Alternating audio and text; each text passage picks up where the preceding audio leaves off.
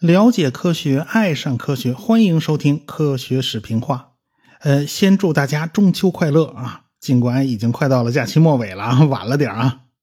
好，还是广告做的前头啊，还是推荐我的通俗医学史专辑，现在已经更新到了第十集了，讲的就是护理学是如何成为一个学科的啊。护士怎么是从专门纯粹打杂的变成了一个正经八百的职业？这个转折点呢，就在克里米亚战争。南丁格尔是公认的最重要的推动者，但是你可能不知道的啊，同时参与那场战争的还有一位默默无闻的黑人女性，她同样也是护理学的先驱。英国、法国、俄国在当时都有大批的年轻女性走上战场，成了战地护士。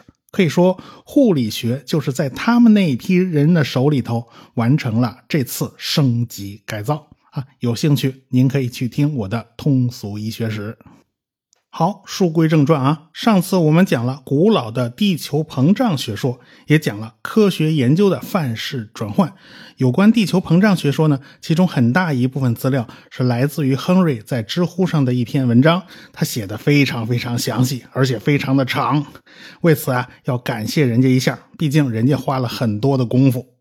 不管怎么说吧。地球膨胀学说如今它不占主流，大概在学术界里面只有很小一批的支持者，大概两个巴掌就能数过来啊。不过呢，这个学说引入了三维运动，板块学说呢只涉及到在球面之上的两维运动。但是有很多现象啊，一般的板块学说是不能解释的，比如说板块中间突然冒出一个火山岛的问题啊，这就一个头两个大。只要翻开世界地图，大家就不难发现，在太平洋的四周啊，绕着一圈群岛和海沟，而且都是弧形的。而且这些地方地震呢也都比较多。全球的地震呢，百分之八十的能量是在这个圈圈上释放掉的。比如说，日本就处在这条环太平洋火山地震带上。其实啊，我们笼统的把地球表面分成六大板块，其实每个每个板块还是可以往下细分的。太平洋板块挤压菲律宾海板块，结果太平洋板块就斜插到菲律宾海板块之下了。斜插进去的这一块是越插越深，最后进入地幔被回收了。这斜插进去的这部分叫做贝尼奥夫俯冲带。贝尼奥夫俯冲带还是依靠地震波测量出来的。说白了呢，就是利用地震波啊，给地球这块啊做了个 B 超，就发现地底下似乎有一个结构啊，这个结构传递地震波衰减是非常少的。显然它不像是软流层，倒像是岩石圈插进了地下，角度呢大概在三十到七十度之间。后来发现呢，这的确是岩石圈的一部分，跟岩石圈是一体的。所以呢，这也是板块学说的一个重要组成部分，那就是大洋的板块是如何回收的啊？大洋板块是从大洋中脊冒出来，然后推着整块大洋的洋底像传送带一样平移。遇到大陆板块的时候呢，大洋板块总是没人家厚，是吧？大陆板块比大洋板块厚多了啊！总之就是大洋板块吃亏，被人家压在底下，斜插着，深深的插入了地下，一插就是几百公里。比较特殊的是，一般都是大洋板块插进了大陆板块之下，但是菲律宾海板块也是大洋板块，这是两块大洋板块之间的挤压。结果到最后呢，太平洋板块输了啊，打了个弯就钻进地下去了啊。菲律宾海板块的边缘呢，也被拉扯着向下弯曲，于是就在这儿形成了世界上最深的一道海沟——马里亚纳海沟，深度超过了一万米。海沟两岸呢，一边高一边低。高的这一边呢，就是菲律宾海板块啊，人家是骑在太平洋板块头上。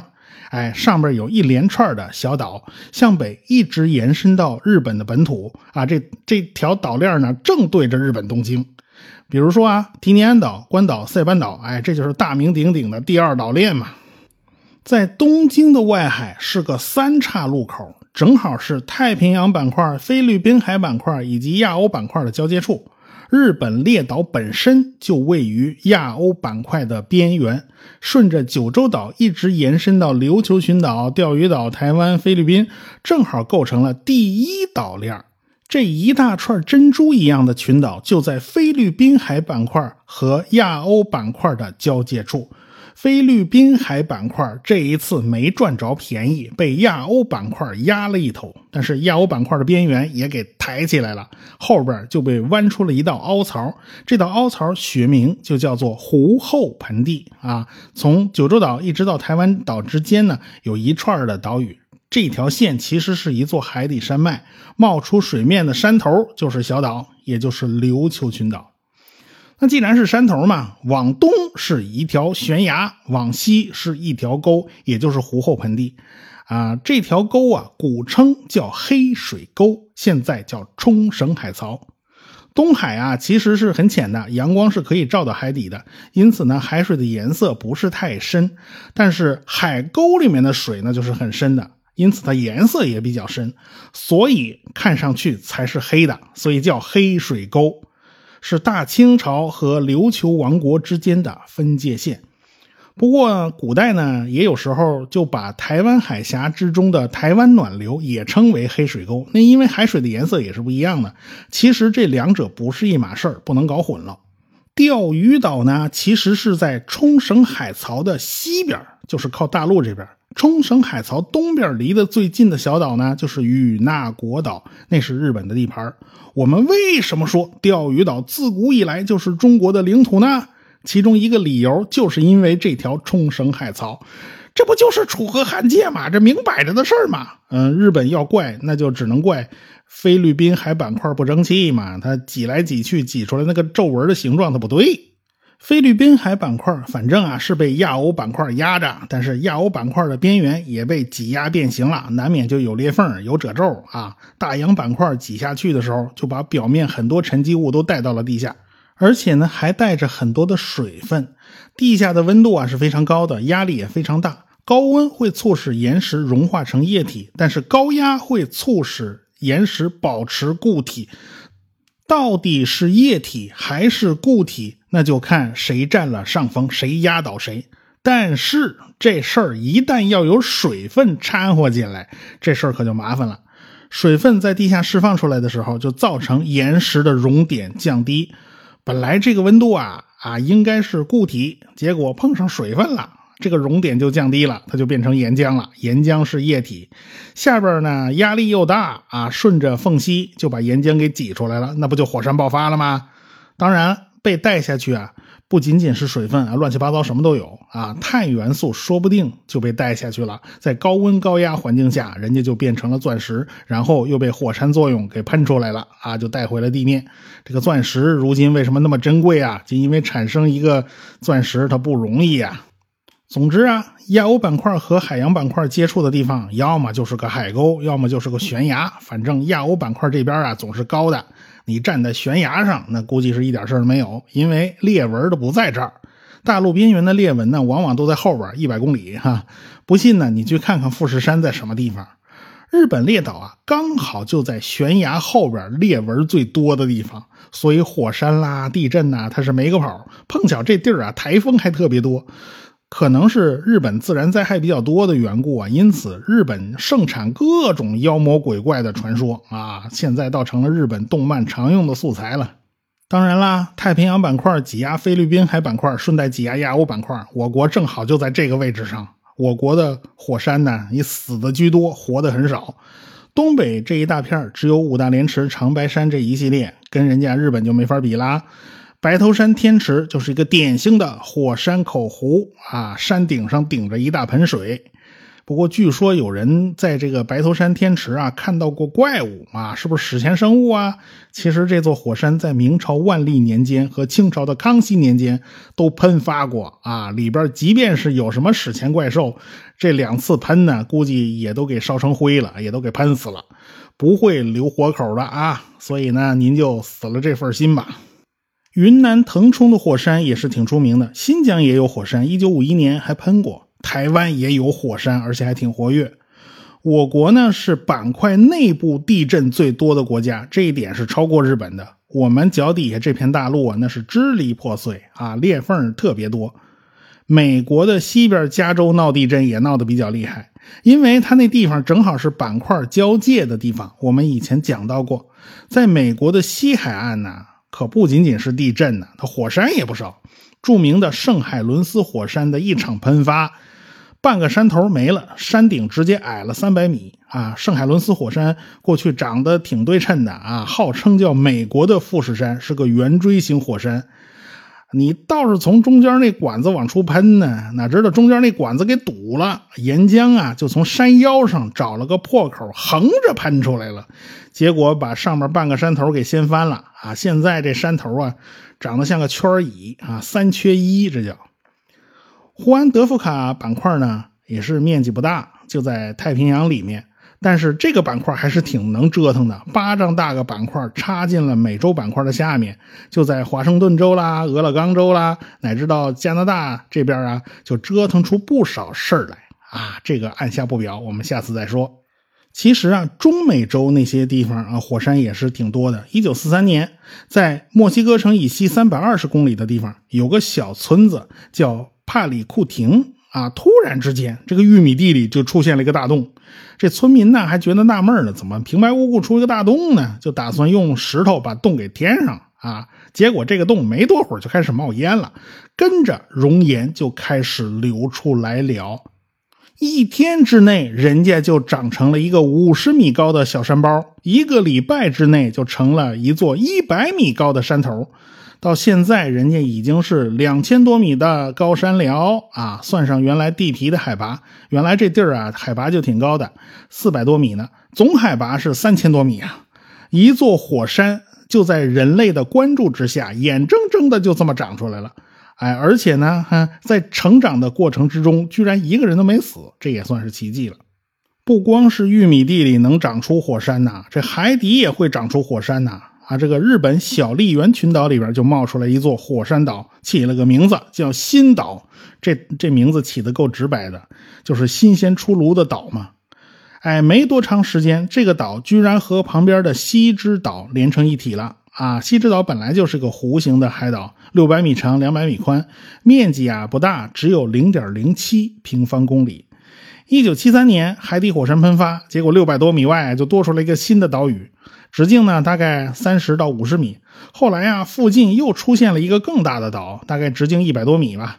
逐渐，这些岛就和西之岛连在一起了，整个岛屿面积达到了零点三幺六平方公里。后来这座岛呢，风吹浪打的，逐渐缩小，只剩下了零点二六平方公里的面积。高度呢，也只剩下了十五米，原来有五十多米高啊，这一下消下去好多。所以你如果不管它，这座小岛最后会被海浪啊这种风化作用所吞噬的。但是，二零一三年海底火山再次喷发，在旁边又造了个新岛。这回呢，这个火山就比较给力啦，它一直持续不断的喷呢，这个岛呢也就逐渐长大，就和旁边的西之岛逐渐合并了，形成了一个二点六平方公里的岛啊！现在看着一点也没有小下去的意思。这个日本呢，平白无故就多了一块领土，这便宜它不捡白不捡呢。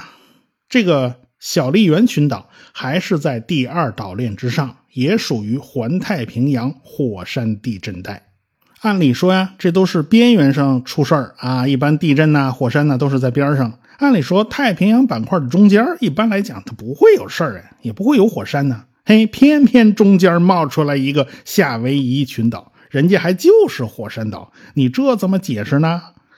最早关注这个问题的人还是威尔逊，也就是那个威尔逊旋回的那位啊。六十年代，他对火山岛的兴趣也是很浓厚的哦。夏威夷群岛就是他比较关注的一个对象。夏威夷群岛啊，是排成一条直线啊，向着西北就一直绵延下去了。海底里面有很多很多小山包，但是没有露出水面，也没有形成岛屿。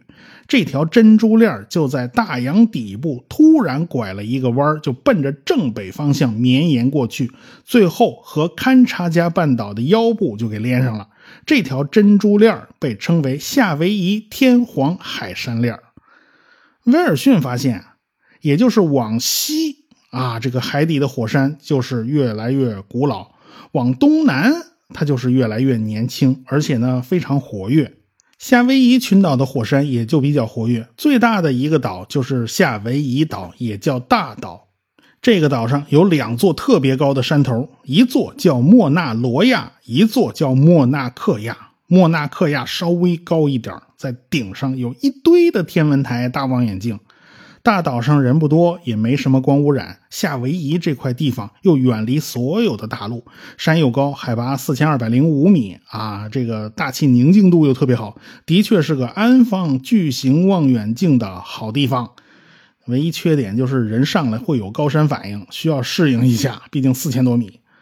当地土著啊，跟天文学家就闹得不可开交啊，官司打了好几轮，反反复复。最近呢，这土著堵死了上山的道路，十二座天文台全都趴了窝。在建之中的三十米望远镜项目呢，也几乎是瘫痪的，不知道什么时候才能解决。天文学家们也想过啊，是不是咱别在这儿耗着了，咱搬个家吧，搬到智利的阿卡塔马沙漠，那地儿也不错呀。但是大望远镜最好是不要集中在一起啊，为什么呢？否则你看的那个天区啊都是重合的，意义不大。夏威夷啊是在北半球，阿卡塔马沙漠是在南半球，这样才能互补嘛。两边一着吧，这不就给看全了吗？是不是？那么在夏威夷岛上莫纳克亚山的东南方向，隔壁不还有一个山头吗？另一座山头莫纳罗亚海拔四千一百七十米啊，比那边矮了二十五米。这地方好像也不错哦。为什么就不在这座山上建望远镜呢？为什么全挤在一座山上呢？道理很简单哈，这座山呢，它是活的哈，它是活火山，还在冒烟呢，你怎么建呢？从莫纳罗亚山往东看，还有一个盾状的火山口，那就是大名鼎鼎的基拉维厄火山。这个火山是最活跃的火山，人家经常喷呢。虽然喷也喷不了多高，最多喷七十米，但是参观的人呐，那非常非常多啊，这儿整个一个公园啊。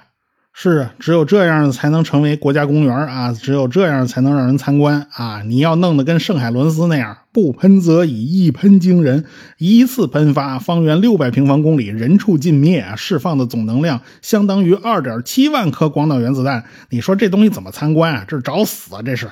夏威夷呢，普遍都是盾形火山，因为这儿喷出来的岩浆啊，流动性都非常好啊，地底下压力也不大，从火山口直接它就流出来，它都不是喷出来的啊，这一流就可以流到好远，这样呢，岩浆就流向四面八方，最后凝固以后呢，就是一个均匀的大盘子，下次再喷发，那就照方抓药，逐渐的这大盘子呢，就越长越厚，越长越厚，中间厚，四周薄，就像美国队长那盾牌啊，所以这才叫盾形火。火山这样的火山通常都是可以长得非常非常大的。太阳系里最大的一座火山在火星上高达两点六万米，哎，这座山就是一座巨大的盾形火山。那像圣海伦斯火山这样的，哎，就不是这种类型了。圣海伦斯火山的喷发，那是一次典型的普林尼式的火山喷发，往往是因为啊，岩浆之中含有大量的水分、二氧化碳或者二氧化硫这类的东西。基本上啊，你想象啊，有有这些东西，那基本上那个地底下就跟烧锅炉差不多。所以这种喷发就是一锅炉爆炸，压力极大，力量极大。火山灰里边二氧化硅的成分越高呢，就越是粘稠，越是容易形成火山灰。其实就是因为粘稠的岩浆里面有大量的这种小气泡嘛，最后整个岩浆啊都是酥的，碎了就变成一颗颗小颗粒。因为二氧化硅成分比较多，这些火山灰也都是锋利的这种玻璃颗粒。这种火山灰啊，那可不好惹啊！你别去惹它。像基拉维厄那样的，反倒没有多少火山灰。夏威夷的火山岩浆显然和圣海伦斯它不是同一个类型的，起码这岩浆里面它没有多少水分。哎，这就意味着它俩的形成原因是完全不一样。在夏威夷岛上，一共有五座火山，最活跃的呢在最东南边这是为什么呢？从整个天皇海山链绵延到夏威夷群岛，从全局来看都是如此的。所以呢，在夏威夷岛的东南方向海底又出现了一座海底火山。这座火山那个顶部离海水的水面还有个几百米，但是将来总总有一天它会冒出水面的。所以这是一个总趋势。威尔逊给出了一个解释，那就是说，在太平洋板块的底下有一个热点，也就是高温异常区。这个热点不随板块移动，也就是说，它跟板块不是同一个系统。海底的板块不就是像输送带一样在一点点移动吗？热点的岩浆就从海底的缝隙里面冒出来，形成了一个岛屿。随着海底的移动，这个岛。就从热点上方挪走了，于是这个岛就逐渐的熄灭了，火山也就不再活跃了。热点又在旁边另外找缝隙造出了一个新的小岛，然后随着海底的移动啊，然后又挪一边去了，就像打点计时器一样，造出了一连串的岛屿。这就是夏威夷群岛的形成原因。威尔逊就是用热点理论来解释夏威夷群岛到天皇海山链这一大串岛屿。可是这一大串岛屿组成的链条，它是有个大拐弯的。这个大拐弯弯折到了什么程度、什么样子？就像是四点钟的时针与分针那个角度，这个弯拐得很急呀。威尔逊解释说啊，这就说明太平洋板块这个传送带。在移动方向发生了一次突然性的变化，也就是说，在四千七百万年前，太平洋板块拐了一个大弯儿。那太平洋板块有这么大本事吗？它怎么能拐出这么大一个弯来？咱们下次再说。科学声音。